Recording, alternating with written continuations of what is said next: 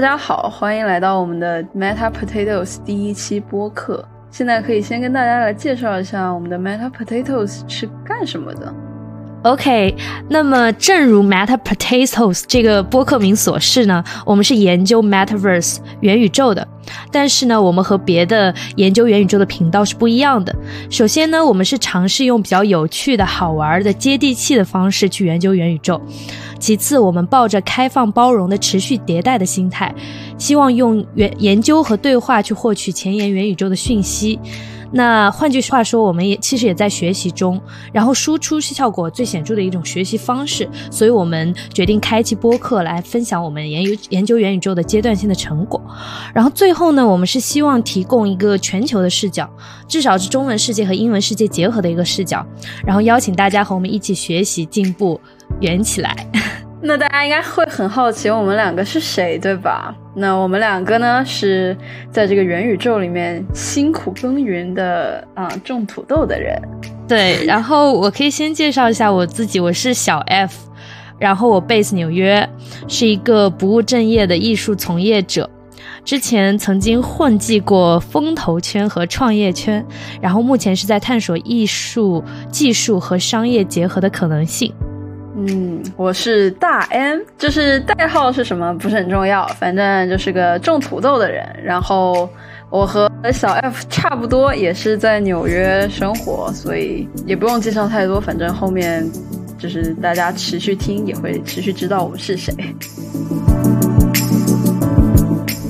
那话说回来，我们为什么关注元宇宙这个话题呢？首先，主要是因为持续两年的。疫情让我们都感受到了人与人之间连接的必要性，然后如何在 not physically present 的情况下突破时间地点的限制，保持连接，正是这个问题让我们关注到 metaverse 这个概念。其次呢，因为身处艺术圈和资本圈的前沿吧，我们看到许多新概念的涌动，也有许多老概念的翻新，包括 NFT、VR、AR、区块链。Avatar 等等，他们都可以被归类到广义的元宇宙范畴。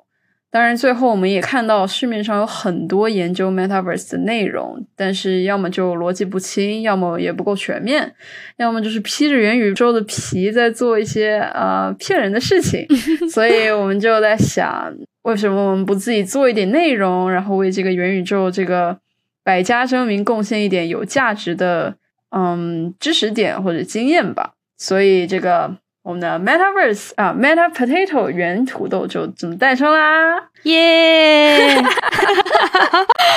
非常正式的开场。那我们就先来到我们的这这个第一期的播客，会讲到关于元宇宙的定义、元宇宙的属性，还有我们认为它的价值在哪里。是的，然后在正式的定义元宇宙之前呢，我们可以先来看一下被普遍认为是和元宇宙相关的事件的一个时间线。呃，一九九二年六月，“metaverse” 这一词的出处，也就是科幻小说《雪崩》出版这本书中描绘的一个元宇宙呢，是一个平行于现实世界的虚拟宇宙，每个用户都可以通过一个一对一的虚拟分身，也就是我们之前说的 avatar，接入其中，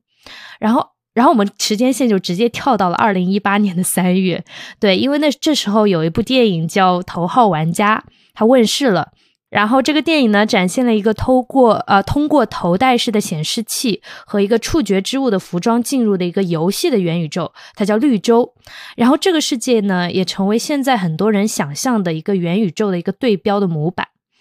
二零二零二零二零年的十月。呃，VR 头显 Oculus Quest Two 发布，那该设备已经能够克服多数人使用 VR 设备的眩晕现象，并有成为消费级硬件的潜质。这是为什么呢？因为截至二零二一年十一月，根据高通的一个新闻发布，呃，Oculus Quest 2的全球已经售出了一千万台。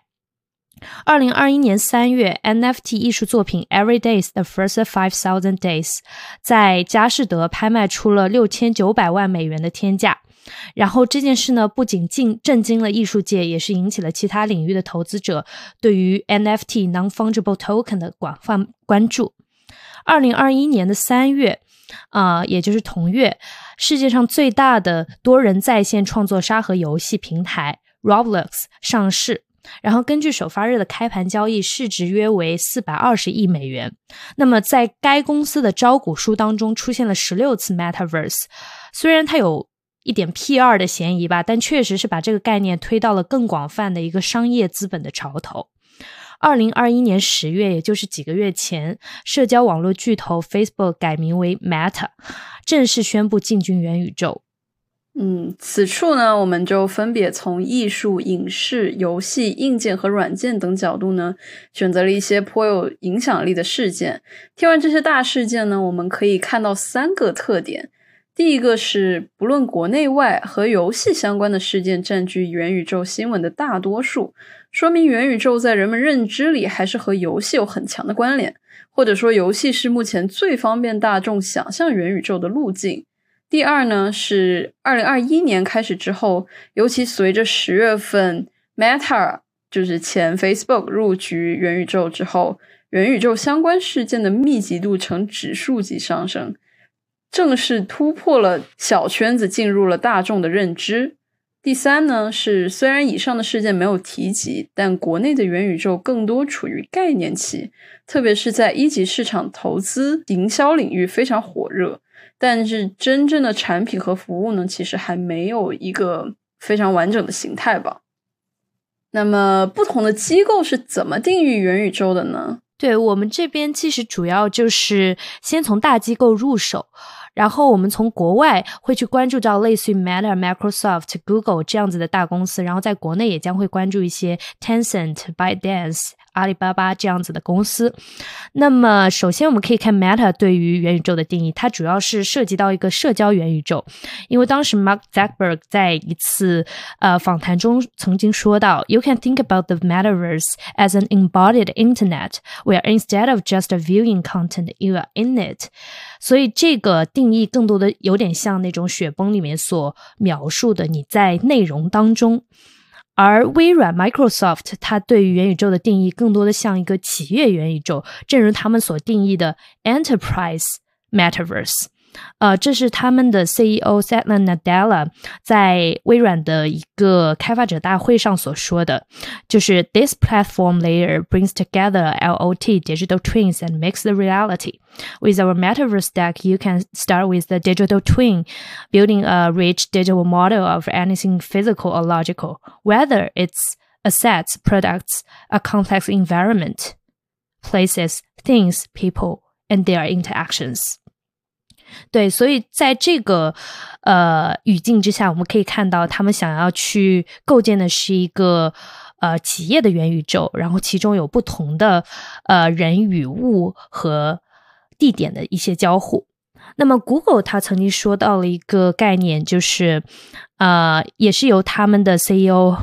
Sundar Pichai 说的：“The way I think about it。” is involving computing in an immersive way with augmented reality，所以他们主要聚焦的是一个 AR 支撑的沉浸感的元宇宙，它是一个 immersive interactive virtual worlds。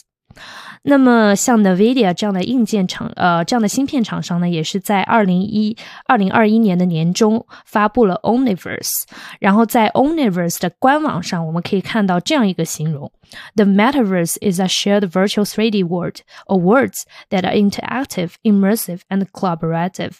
所以它跟 Google 的一个定义其实是有一定的相似之处的，只是他们更多的提到了一种呃，在一个虚拟世界当中的协作，所以他们所定义的一个元宇宙，更多的像是一个三 D 的共享的元宇宙。嗯，那我很好奇，Elon Musk 是怎么想的呢？啊，对，Elon Musk 总是站在各种 科技的潮头，但是对于元宇宙呢，他。他有一个非常不一样的想法，啊，他曾经在一次就是采访中提到，I currently am unable to see a compelling metaverse situation。嗯，啊，整体上来说，他就是觉得元宇宙不够意思，这有可能他的呃心真的是在星辰大海，要破出地球，达到一个外太空的状态，所以他其实对于整个元宇宙是抱有稍微消极一点的态度的。对，嗯，那国内的巨头都是怎么理解的呢？OK，我们国内巨头可以看一下，呃，尤其看一下这四家公司，就是腾讯、阿里、字节和华为。那么腾讯呢，之前马化腾腾在一次就是呃会议上曾经说过。呃，一个令人兴奋的机会正在到来，移动互联网的十年发展即将迎来下一波升级，我们称之为全真互联网。所以他们是把呃元宇宙这个概念和全真互联网是等同的，而全真互联网本身是我们现在所处的一个互联网的下一个升级状态。OK，那么阿里呢？呃，我们可以看到，在阿里达摩院 XR 实验室负责人谭平的一次讲话上，其实那是那是一次在阿里巴巴云栖大会上的一次讲话。他曾经说到，元宇宙正是呃 VR AR 上的下一代互联网。也就是说，在这一点上，其实他跟腾讯是达成一致的，就是它是下一代的互联网元宇宙。嗯，那么字节呢？虽然它并没有完全的去定义元宇宙，但是他们也认为元宇宙是具有战略性的重要意义的。呃，在张一鸣退休之前发给内部的全员信上，我们可以看到这样一句话：虚拟现实、生命科学、科学计算，对于人类生活的影响都已现黎明之曙光。这些需要我们突破业务的惯性去探索，所以这可能是字节未来的一个发展方向之一。然后我们还可以看到华为，呃，作为一个硬件厂商，它是怎么去定义元宇宙这件事情的？它曾经提到一个概念叫全息互联网。就是把全世界变成信息展示的面板，把全世界变成可以点击的桌面，把全世界变成可以涂鸦的画板，把全世界变成可以游戏的乐园，把人和机器的交互变成人和世界的交互。所以在这个点上呢，其实华为它确实是想要把嗯元宇宙想象成一个信息化的一个互联网的世界，然后在这个里面，人和这个世界是处于一个交互的状态。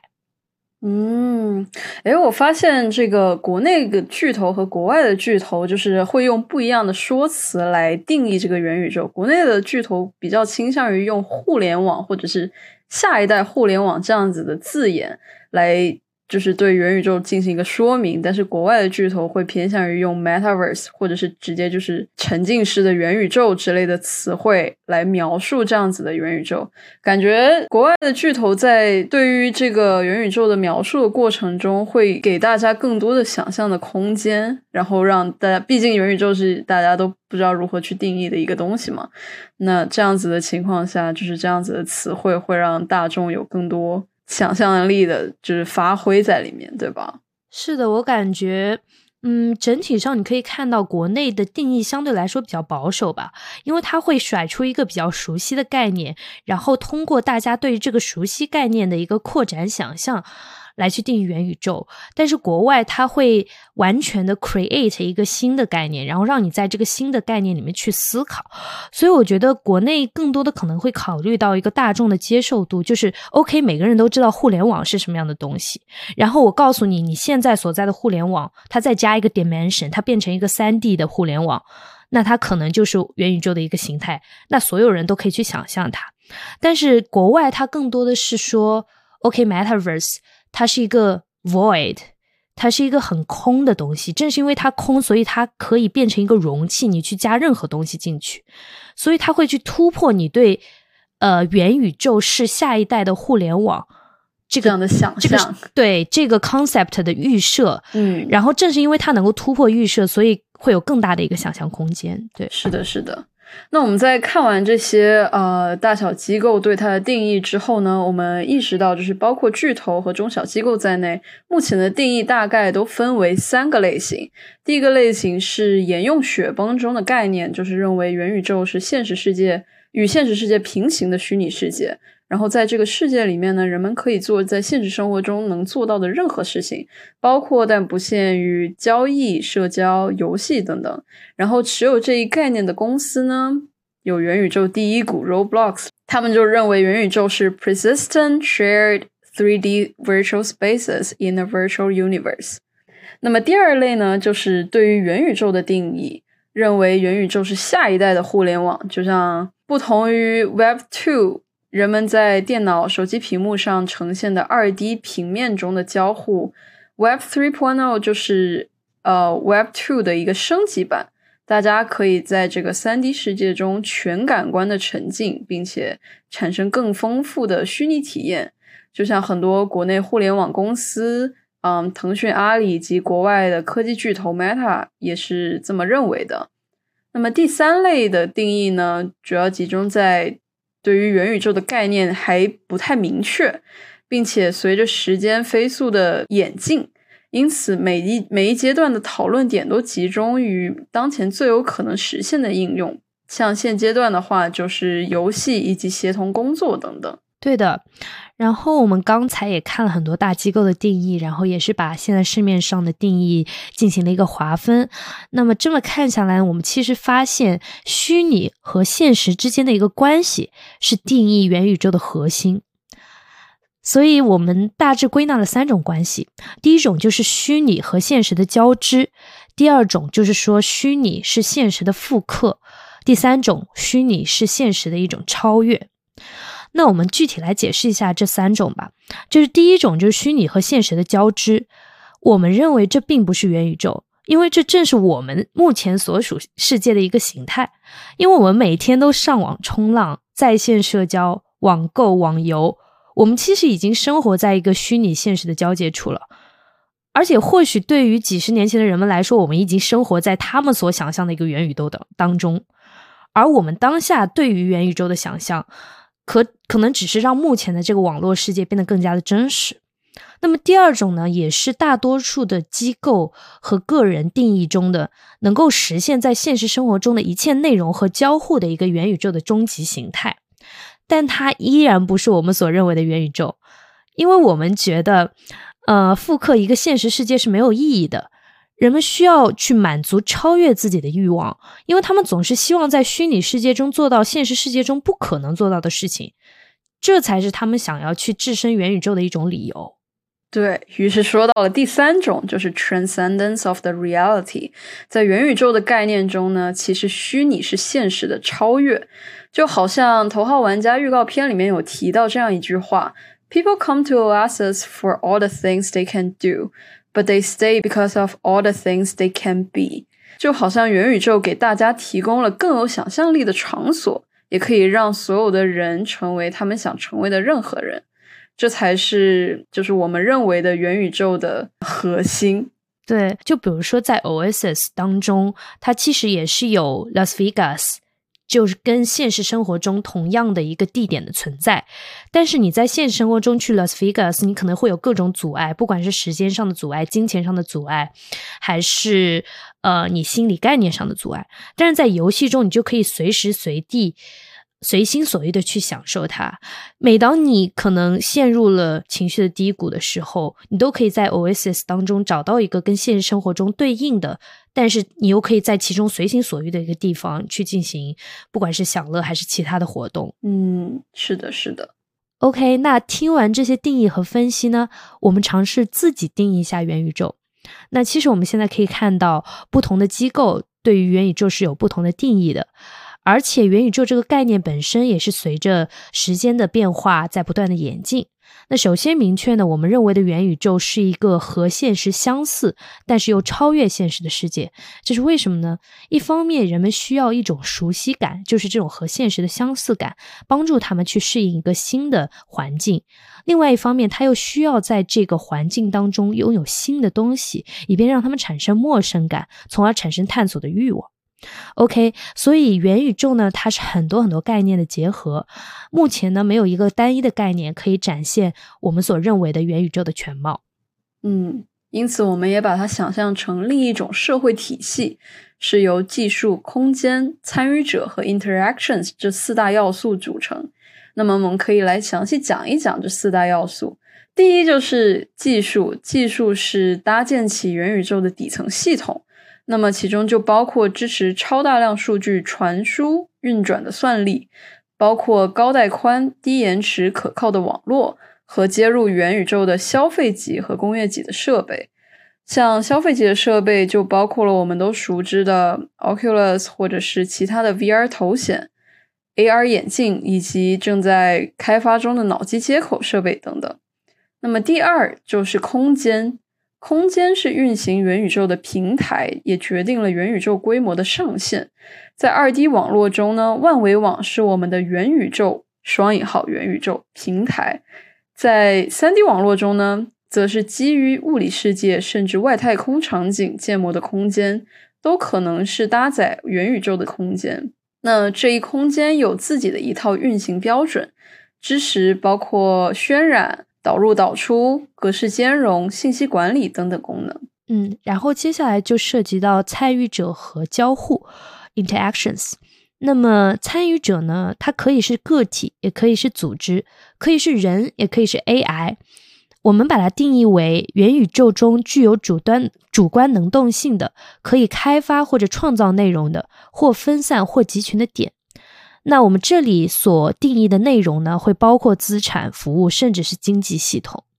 那第四呢，就是我们所提到的交互 （interactions）。那这个呢，其实我们元宇宙中非常非常关键的一个概念。那交互呢，它有参与者之间的一种交互，以及内容之间的交互，以及参与者和内容之间的交互。那正如我们的现实世界一样，有不同的 layers。那作为参与者呢，我们可以交易，可以社交，可以游戏，这种都是我们交互之间所体现出来的这种行为。然后第二种就是内容之间的交互，那内容之间的这种排列组合呢，则形成了元宇宙当中广义、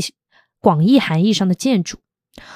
然后最后一个参与者和内容之间的交互，则对应着现实世界中人与物的关系。我们或拥有一个物品。或者使用一个物品，或者对其施加其他的影响。那以上四种元素，呃，即技术、空间、参与者和 interactions 交互，他们是组成了一个虚拟的社会体系。这种社会体系就是我们所想象的抽象意义上的元宇宙的终极形态。它拥有无限的可能性，甚至在。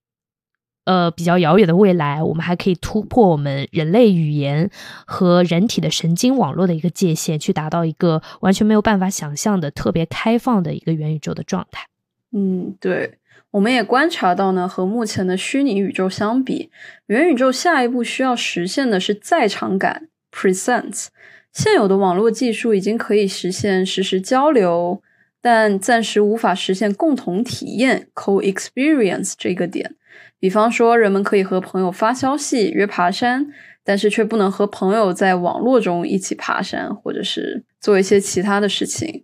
或许呢，沉浸感极强的全感官共同体验，会让我们离元宇宙更近一步。是的，OK，拍拍手，总算把 定义这一关给过去了。OK，那我们定完义之后，就可以聊一聊元宇宙的一个特性，以便更好的去补充解释之前的定义。是的，那么目前我们可以看到比较有说服力的元宇宙的六大六大属性有持续性、实时性、可创造性、兼容性、可连接性和经济属性。OK，非常的全。哎，那一开始提出这六大属性的人是谁啊？对他其实是出自美国的一个知名的风投人 Matthew Ball，然后他的投资呢覆盖了很多。之后被我们归类为元宇宙的一些项目，所以它是一直来，呃，就是从二零一八年以来，一直对于 Metaverse 有持续的深入的一个思考。然后，所以他其实对于元宇宙的个呃元宇宙的特性概括的非常的好，也是比较适合我们理解。所以我们这边就准备分别的解释一下这六种特性。OK，第一个持续性就是说这个数字世界能够永久的存在。它不会停止。第二个实时性，就是说这个世界，嗯，虽然在我们的定义中，它是一个超越现实世界的一个世界，但是它能够跟现实世界保持一个实时和同步。啊，第三个就是可创造性，就是说在这个世界当中，这个虚拟世界中的内容可以被任何的个人或者用户，就是所我们所定义的一个参与者来进行创造。然后第四个就是兼容性，就是说它可以允许任何规模的人或者物进入到它这个网络，然后第五个呢，就是可连接性，就是说，呃，在物理世界和元宇宙所代表的一个虚拟世界之间，它是可以有一种转转换体系的，不不管这种转换是在货币方面还是在商品方面。还是在社交关系等等方面，最后一个就是经济主性，就是在元宇宙当中，它是可以完整运行的一个经济系统，它是存在的，啊，所以它能够支持交易、支付以及各种形式的收入来源。那到这里，其实我们也已经可以初步给大家提供了一个理解 Metaverse 这个概念的一个框架。那么这一期的最后呢，我们还可以讨论一下，就是我们大家听众大家，就是为什么要关注 Metaverse 呢？我觉得其实很大一部分原因是跟它的革命性有关吧，revolutionary。对，我们可以从历史的角度和现实的角度去看这种革命性，就是比如说从历史的角度看，呃。元宇宙的这一次革命，其实跟历代的 revolution 它是有共性的。呃，我们这边其实参考了一下 m a t h e w Ball 对于元宇宙和此前的电力革命的一个呃对比，我们可以看到，其实，在电力被广泛应用之前，被消费级的应用之前，像多数的消费者其实根本就不想象不到这会带来什么样的改变。那其实元宇宙也是这样子，呃，元宇宙的物质化也将会颠覆每一个人的生活。只是这种物质化的到来，它不仅仅是在一个技术领域获得突破，它一定是离不开技术。内容、社会运动等等各方面的一个合力的作用。然后元宇宙呢，它因为可以允许超大规模的一个参与者，那么理论上地球上的任何人或者事物都可以接入其中。那其实它所汇集的一个范围是涉及到整个社会的。呃，这样对比起来，我们目前的一个网络，呃，目前的互联网，它的可得性还是存在事实上的困难的。我们可以看到一些没有那么具有特权的。人，他们可能还是没有稳定的网络连接，也甚至没有网络的连接，所以元宇宙在这个点上将是革命性的。那么，我们从现在的这么一个社会的角度看，我们同样可以看到元宇宙的一个革命性。就比如说，我们之前说元宇宙是对现实的超越，那其实在这个元宇宙当中，每个人都不是消极互动的状态，他们每个人都是可以是主动的创造者。那每个人都 actor as a role。然后每个人的故事都可以在这个元宇宙当中被讲述，这在现在的一个中心化的世界当中是很难见到的。呃，第二个就是说，元宇宙创造了另外一种 make profit 的可能性。那么对于现在的大多数互联网公司来说呢，元宇宙可以是另外一个流量入口。那大家可能都知道，现在的流量是非常的贵的，然后也是非常的难得到的。嗯，尤其是一些对于好的优质的内容的一些追求，现在很多互联网公司呃会花高价去向独立的艺术家等等优质的内容创作者去购买内容，但是呢，这是不经济的，然后也是不太可以持续的，所以元宇宙在这个点上它成为另外一个流量入口。那么在现实生活中做过的生意，在虚拟世界中可以重做一遍。另外呢，数字世界中的原生资资产，也就是在物理世界中没有一一对应哪个资产，完全是产生于数字世界的资产，它可以使得价值和经济规模不仅仅是翻倍，甚至是三倍或者四倍。所以，这种物理世界和虚拟世界的相互作用，将会产生一种全新的一个社会形态。嗯，没错，像 NFT 或者是区块链等等，我们之后播客里面也会讲。对，然后我们还可以看到，从更广大的一个范围来说呢，呃，元宇宙让我们从社会关系的数字化，达到了一个人与世界的关系的数字化的一个一个状态。那我们可以看到，在元宇宙当中，人与人，人与 AI。仿真机器人与人之间都会有交互，那这将是一个更全面的一个数字化的革命。对比于我们现在的互联网来说，那它也将是一个更全面的认识我们人类自己和这个世界的机会。虽然这是不是好事还是未知的，但是这确实是一个全新的、让人感到兴奋的一个机会。确实。嗯，从另外一个角度来说，就是对于我们的生活化的方面吧。其实元宇宙这个概念也可以渗透到生活上的方方面面，包括 make life easier、equitable，还有 sustainable。嗯，making life easier 呢，就是大家可以在元宇宙里面去很远的地方，也不用就是在坐飞机或者是舟车劳顿，就是只要打开你的。设备，或者是进入你的元宇宙，你就可以去到你想去的地方，然后和你想就是见的人说话。像 Equitable 呢，就是比方说是创作者经济，它可以让更多的人成为创作者，并且从中获得一些利益。然后像 Sustainable 呢，就是在数字世界里面，而非呃物理世界里面。它不需要耗尽就是物理世界的资源，也可以让更多不同的产业通过数字这个媒介降低物理世界上的能耗。